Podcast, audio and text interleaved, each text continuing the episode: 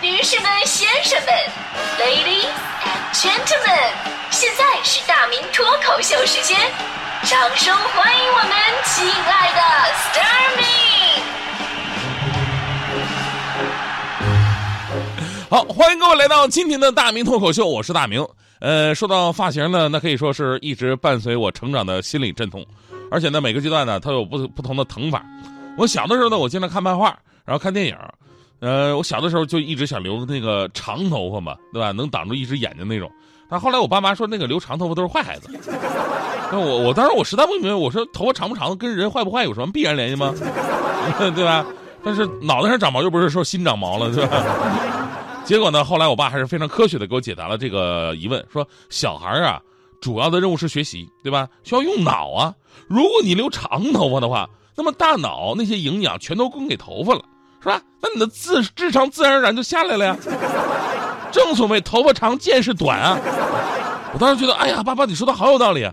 结果后来发现，我说人家头发长的学习都比我好。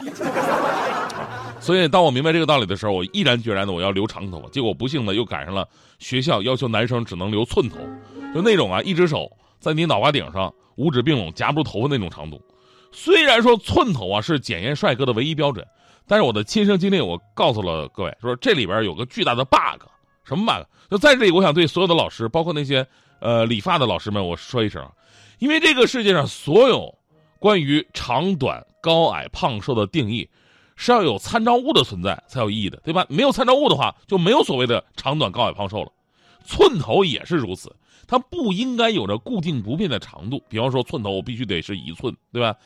这个要根据人脸的大小。来适当的调配比例的，如果普通大小的脑袋一寸的头发称为寸头，这是和谐的一个标准，不影响美观。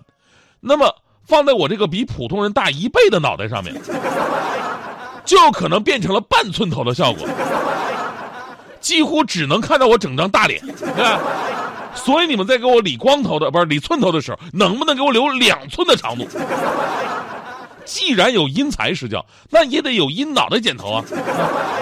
但是后来上了高三啊，上高三之后，老师对于发型这方面管的比较松了。我终于留了那种半长不长的头发，直到那一刻，我才体会到老师们的良苦用心。确实，留长头发太耗精力了。当时每天早上都在想，我今天留什么发型呢？我是往左分呢，往右分呢？往左分的代表是黎明，往右分代表是刘德华。啊当然，事实证明我确实想多了这个啊啊！确定好往哪边分呢？你还得分到什么程度？是二八分呢，还是三七分呢，还是四六分呢？最后干脆雨露均沾，我中分。出门之后回头率暴涨啊！瞬间我自信满满。不仅年轻人行注目礼，就连爷爷奶奶辈的都对我指指点点。有一个大爷一边指一边说呢：“看没看着？以前的那些当汉奸的，就是这个发型。” 我说：“大爷，你有必要这么直接吗？”我相信很多朋友啊都有这种发型选择障碍，每天早上都得花一定时间打理头发。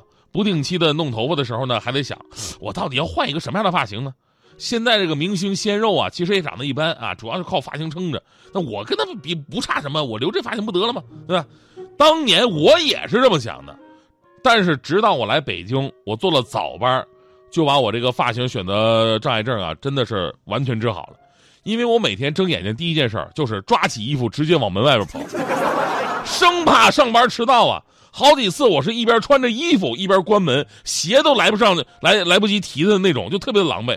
然后有一次呢，隔壁早上可能出去遛狗，就看到我这模样，衣冠不整，鞋还没提上，着急的关门。然后那个那个那那男的就语重心长的说：“哥们儿，算了吧，以后别再做这种事儿。”我说：“什什什么什么玩意儿？破坏人家家庭感情不好。人家老公回来了吧？”我是那种人吗？我，所以呢，现如今呢，我每天呢，我都是不一样的发型上班，而且从我的发型，你就可以直接判断我昨天晚上是用什么姿势睡的觉。但即便是如此，今天我还是要用我丰富的人生经历，我告诉各位一个我剪头发剪出来的人生经验，那就是理发师，不管他是 Tony、Kevin 还是 Steven，他们有三句话真的是完全不能相信的。前不久嘛，大迪不是做了一个什么号称是新植磊的发型吗？回来以后吧，真的那效果真的是特别抽象。我跟你说，大迪自己还特别得意，说什么花了一百五十块钱，然后我说那确实不错，性价比非常高，才花了一百五就剪了个二百五的头，你知道？理发师的话能随便相信吗？他说是辛芷蕾就是辛芷蕾吗？我说还特意查了一下辛芷蕾是谁，我看了以后吧，真的是跟你没有半毛钱的关系，好吗？所以在这里我告跟跟各位大家说说一句话啊，就是理发师啊有三句话千万不要相信，而且这三句话是他们经常说的。第一句，如果你平时呢没有什么特别的发型，他们会跟你说，哎呀，做个发型呢会更加适合你。因为有些理发店吧，他赚钱的目的特别强，所以大家伙去理发店的时候一定要想好自己去干嘛的。有的时候你就想做个刘海，对吧？有的时候你就想修一下，但是发型师会跟你说：“哎哎，你好，我我是 Tony 呃 Tony 老师啊，我是你的老乡哎哦，对啊，我也是东北人啊，你听不出来吗？嗯，我觉得有一款发型啊，真的是超适合你哎，更符合你的气质啊。”我跟你说，一听到“气质”两个字吧，就很多人开始动摇了。花了大价钱做了一个发型，出来的效果就是发型跟脸是分离的，真的。发型是发型，发型确实不错，但是脸是脸，就两者完全不能兼容。就是不能相信的第二句话呢，就是如果你是黑头发，他们经常会跟你说，是吧？啊，这个染个发色会更加衬托你的肤色。因为现在很多人都喜欢染发色嘛，对吧？发型师看到你头发是黑色的，是吧？不染白不染，是吧？你万一是黄色的，说染黑也不错呀。哎呀，他完全就是在给你按照自己的想法推荐嘛，甚至是哪些这个发色已经是压箱底了，染色机压箱底了，他给你推荐一下。出来的效果它不一定适合你。国际范儿跟非主流其实往往在一线之间，不是不能染，就是染之前了解一下自己适合哪个颜色啊，哪个肤色啊，哪个这肤色适合什么颜色。第三句呢，就是哎呀，我能给你做明星的同款发型啊！我说大迪这个就最近的案例吗？对吧？什么辛芷蕾吗？你要知道，人家明星嘛，基本上都有自己的专业造型团队。我们看到明星的发型，基本是一个团队打造出来的。理发店很少能做出这种效果，而且呢，但凡是根据明星本人打造，人是符合明星的气质、脸型什么的。你说大迪，你一个马脸。你弄完以后，没人说像什么辛芷蕾，集体反应都像那个任素汐。我跟你说，而且我还是觉得这是任素汐被黑的最惨的一次。所以呢，提高自己审美同时呢，对自己得有清醒的认识，对不对？你再去做发型吧。啊，我来了。你干啥呀？你干啥呀？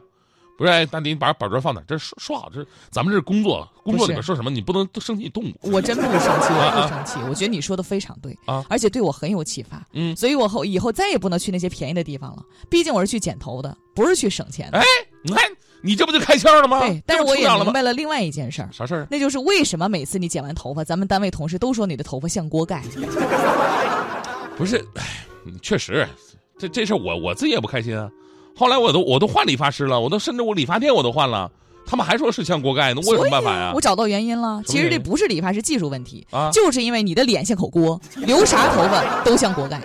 不是，那你不是，怪不得他们都说你是一个从来不记仇的人，原来你有什么仇啊？当场就报了你。还是我得罪谁了吗？这一天竟然每件事情都失算，只想转个弯，却绕到了飞机场，发现没钱在身上。啊，乌云乌云快走开，你可知道我不常带把伞，带把伞。觉你在挑战我的乐观。